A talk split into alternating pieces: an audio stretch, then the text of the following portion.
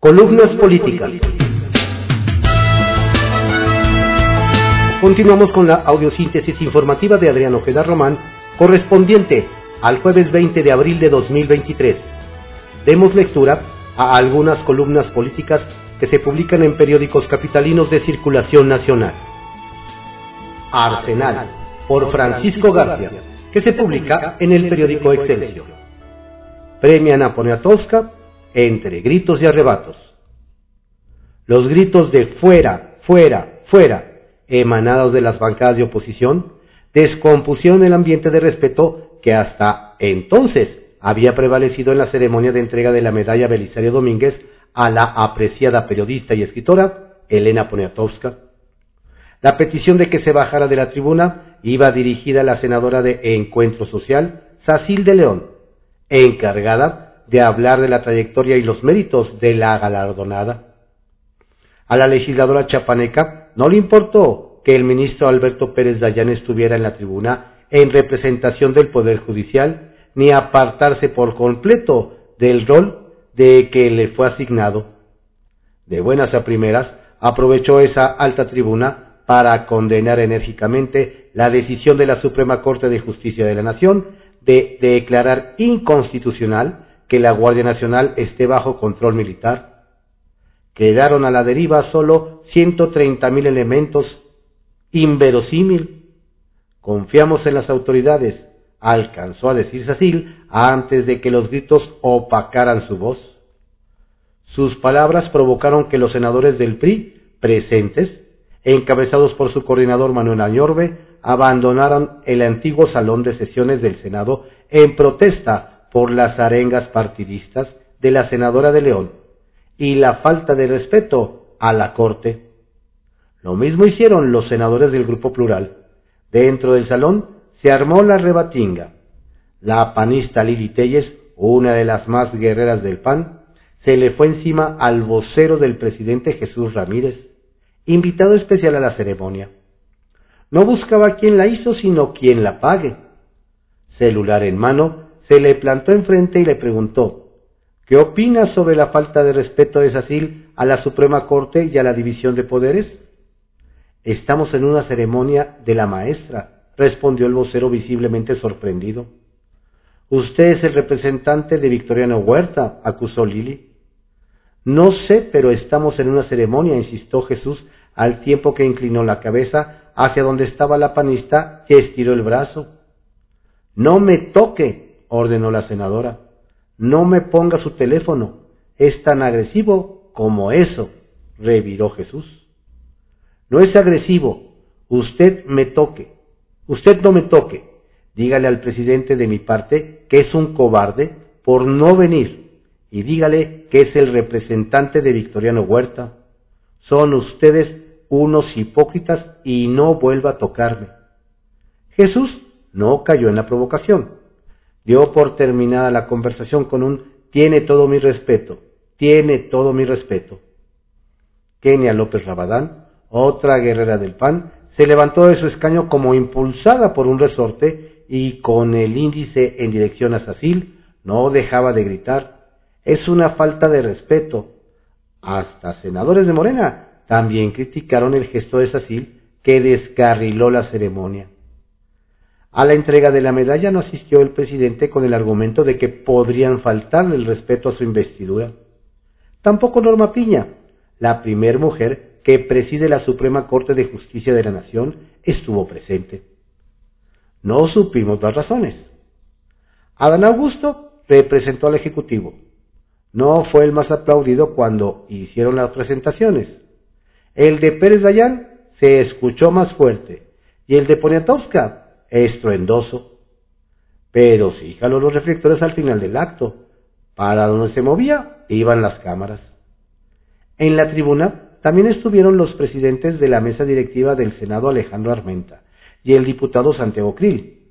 Antes de, llegar a la casona de Jicotencac, donde se entregó la medalla, el titular de SEGOP puso un tuit en el que calificó de constitucionalistas de ocasión a los ocho ministros que votaron en contra de que la Sedena controle la Guardia Nacional.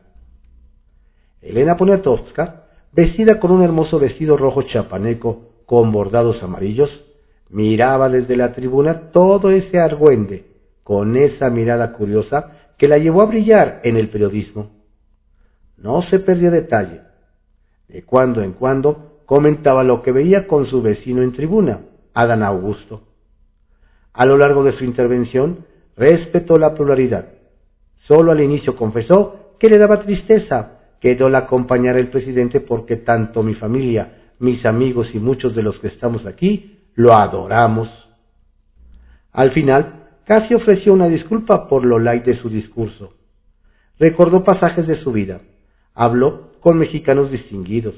Hizo notar que solo nueve mujeres han recibido la medalla desde que se comenzó a entregar en tiempos de Luis Cortines. Supongo, finalizó, que muchos esperaban un discurso o un texto político, y lamento decepcionarlos, pero estoy tan llena de agradecimiento que solamente puedo decir gracias, gracias y otra vez gracias.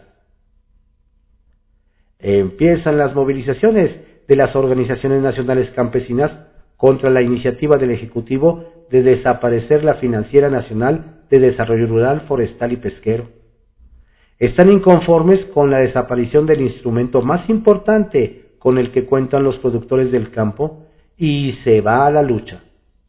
Hoy se reunirán con la bancada del PRI en San Lázaro. Asiste Alito Moreno. Historias de reportero por Carlos Lórez de Mola, que se publica en el periódico El Universal. Cómo Morena mató a Financiera Rural.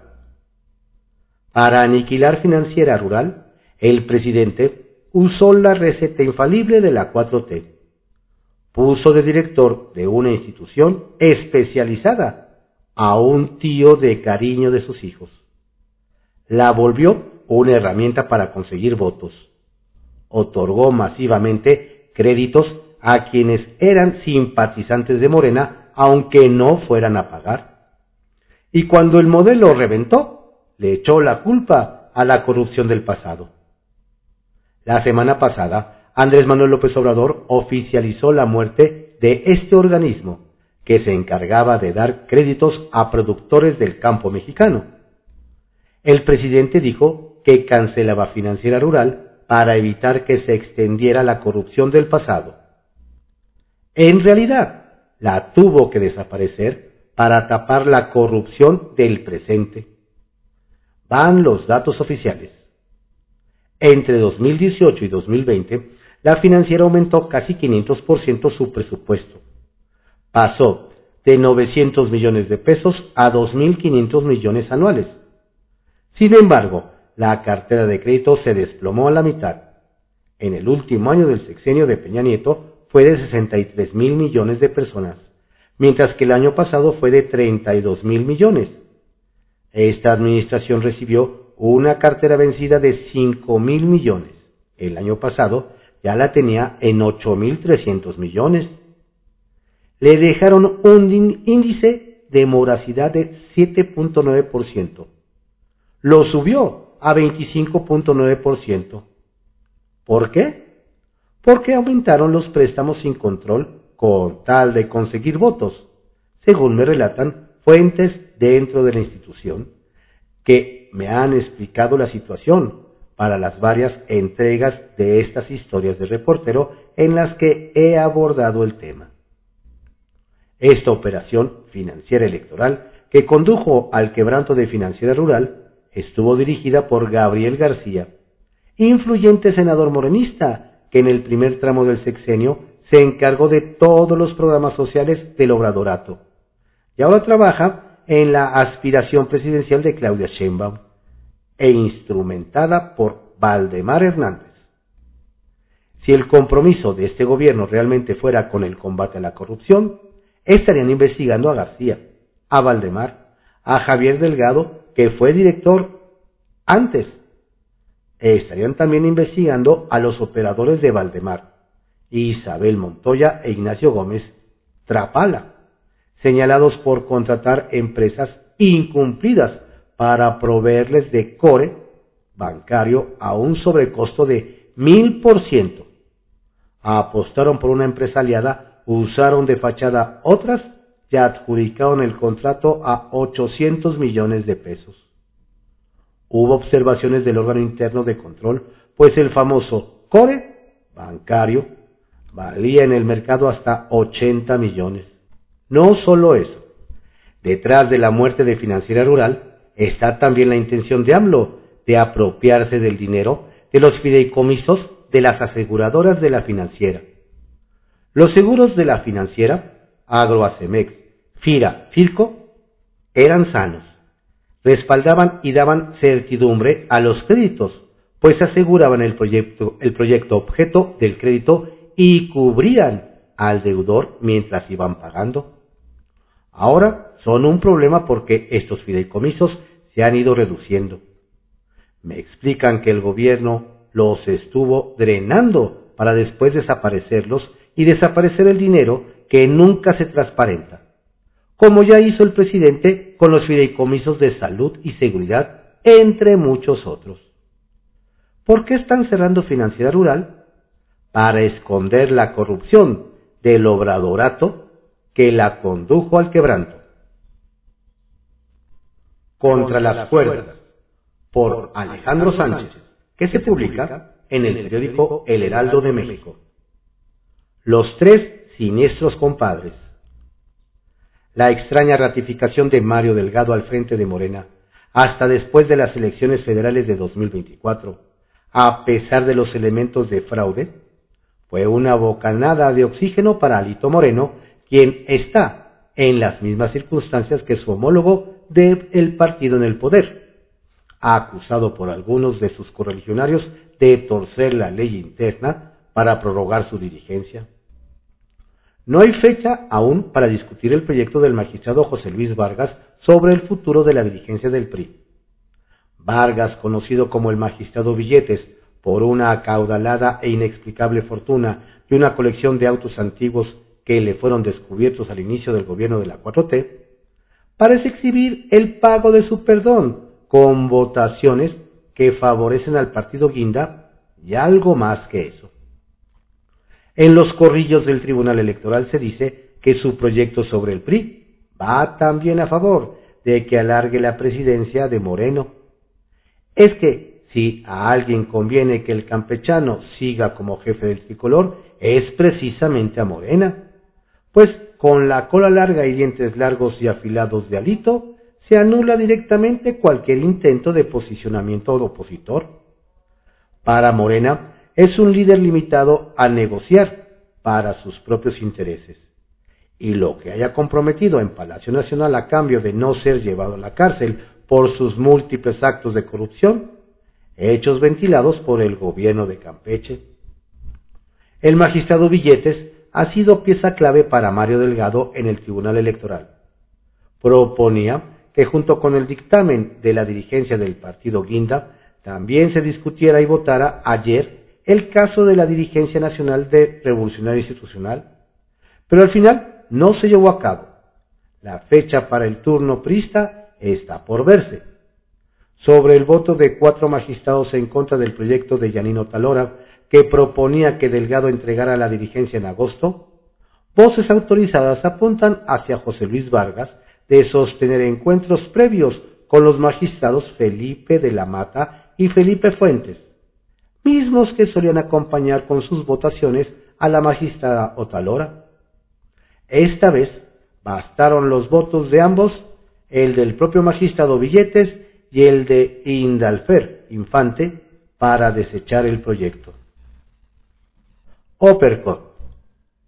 Nadie, ni los expertos informáticos enviados por el gobierno federal a la Conagua para reparar los sistemas hackeados del organismo, se atreven a hacer valoraciones del daño provocado. Como se adelantó el martes en este espacio, todas las áreas carecen de acceso a los sistemas y frente a la gravedad, de la del asunto por primera vez tras un ataque cibernético en la administración pública, se emitió un acuerdo en el Diario Oficial de la Federación para suspender términos y plazos de procedimientos que lleven a cabo la comisión. Se van a postergar todos los trámites administrativos y se valorará solo lo relacionado a los proyectos del tren Maya y Parque Texcoco. Están sudando la gota gorda en el gobierno federal por el hackeo. Uso de razón, por Pablo Iriar, que se publica en el periódico El Financiero. El legado de López, el ejército en los negocios. El próximo presidente estará maniatado por el ejército a quien López Obrador metió a los negocios grandes y cubrió con el manto de la opacidad para ocultar por años en qué gasta el dinero. ¿Cómo van a sacar a los militares de ahí? Durante su gobierno el presidente López Obrador no quiso crear una alternativa civil para la seguridad pública. Dejó al ejército y la Guardia Nacional seguir siendo un apéndice del Instituto Armado. Quien llegue a la presidencia de la República tendrá esa herencia de López. El ejército en las calles y en los negocios. El daño parece no tener cura, gane quien gane en 2024. Hay casos de corrupción selectiva de la cúpula en un instituto armado de mando vertical, lo que es veneno para la nación. Y con toda la desconfianza de Estados Unidos para colaborar en tareas de seguridad, porque lo ven penetrado por los grandes cárteles y con jefes dedicados a los negocios que les heredó López. ¿Quién es el guapo o la guapa que arregla eso? Los argumentos de López Obrador para entregarles poder y negocio a los militares son válidos hasta para justificar un golpe de Estado. Solo ellos pueden garantizar el buen funcionamiento de organismos civiles, porque tienen disciplina y no son corruptos. Franco y Pinochet pensaban lo mismo que AMLO. Con ese argumento, pongan a los militares a legislar porque en el Congreso seguro hay corrupción ya a impartir justicia, que vayan los militares porque hay jueces corruptos. Pero el hábito no hace al monje. No hay institución impenetrable a la corrupción si le ponen a manejar miles de millones de dólares sin necesidad de rendir cuentas. Ni en el Vaticano. Hasta el banquero de Dios, arzobispo Paul Marcinkus, se corrompió el próximo secretario de la Defensa no lo va a nombrar quien asuma la presidencia el próximo año, sino el general Sandoval.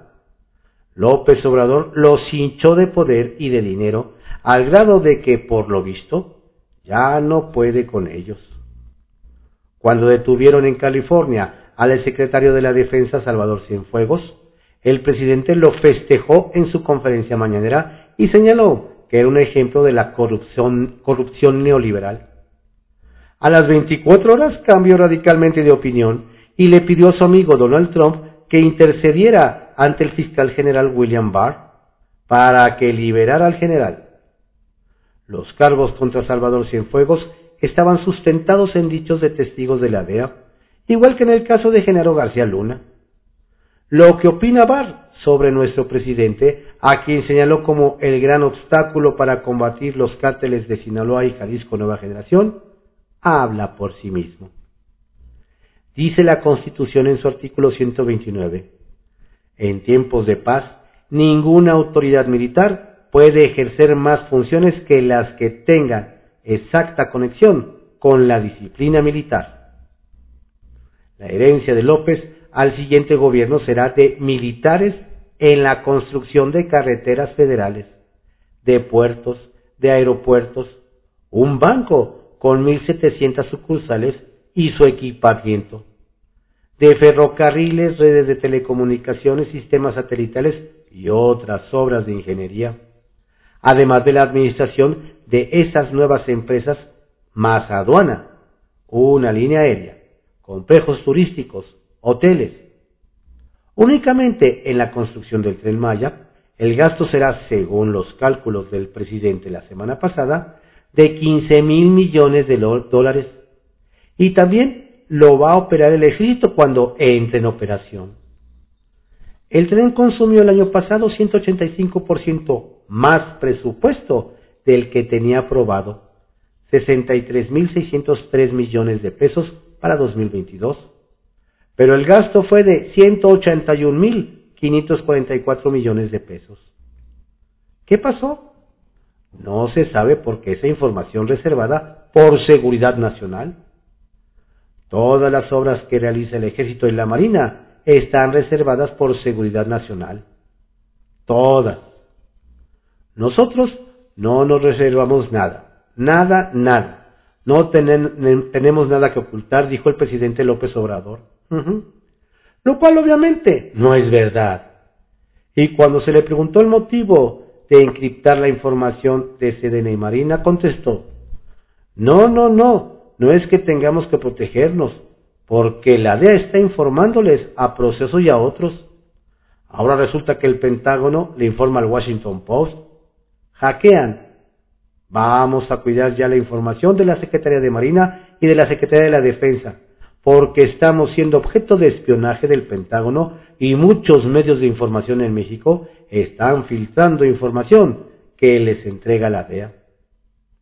Sobre la reserva de los contratos con la empresa Anzua, proveedora de software de espionaje Pegasus, dijo, no va a pasar nada porque la Secretaría de la Defensa y la Secretaría de Marina y el gobierno de la República son respetuosos de los derechos humanos y no se hace espionaje como se hacía antes y lo que queremos es no facilitarles el trabajo.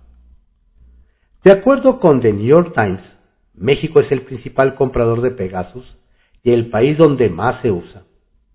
Su cliente único es el ejército. Y se espía por lo menos, y comprobado está, a defensores de derechos humanos y a periodistas. Para López Obrador, eso no es espionaje, sino inteligencia. El ritmo de vida del secretario de la Defensa y su familia con viajes a Nueva York, Moscú, Roma, Santo Domingo, etc., en hoteles de lujo, más personal militar que la acompaña, el Universal lunes 17, no tiene importancia. A la pregunta sobre el tema del general ayer, contestó, ah, su familia a lo mejor sí, a lo mejor su familia sí. ¿Y qué? ¿Cuál es el problema? Bueno, no, no, no. Y este, Loret de Mola, o sea, este y los Junco del periódico Reforma, y Ortiz, o sea, ¿qué me van a estar diciendo? Ese es su dinero. No, no, no, no, no. También ese dinero manejan ese dinero público. Que no venden protección, que no venden publicidad gubernamental. No, pero son otras implicaciones, ¿no? Si lo hace el general secretario, está bien. ¿Y qué? Si lo hacen particulares es corrupción. El ejército en los negocios, uno de los capítulos de la herencia de López, a quien gobierne el país a partir del primero de octubre del próximo año.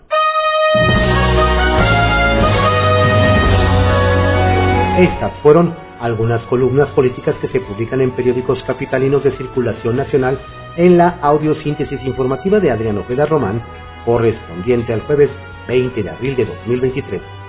Tengo todo un excelente día. Lo invito a que esta tarde vea la transmisión del debate entre las aspirantes al gobierno del Estado de México Alejandra de Moral y Delfina Gómez a través de nuestro portal www.cconoticias.info. Saludos cordiales de su servidor Adrián Ojeda Castilla.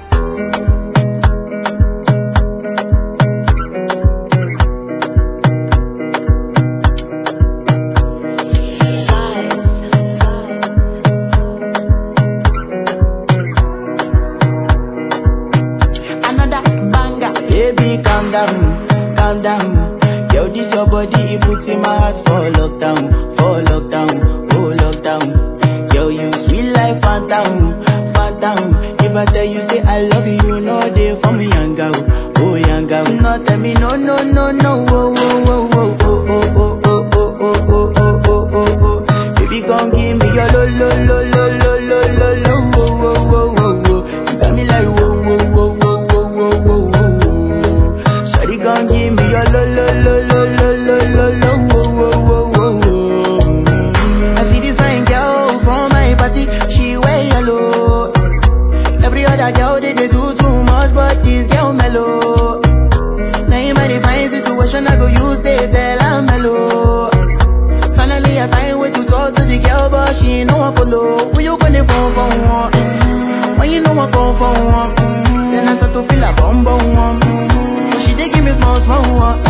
necesitas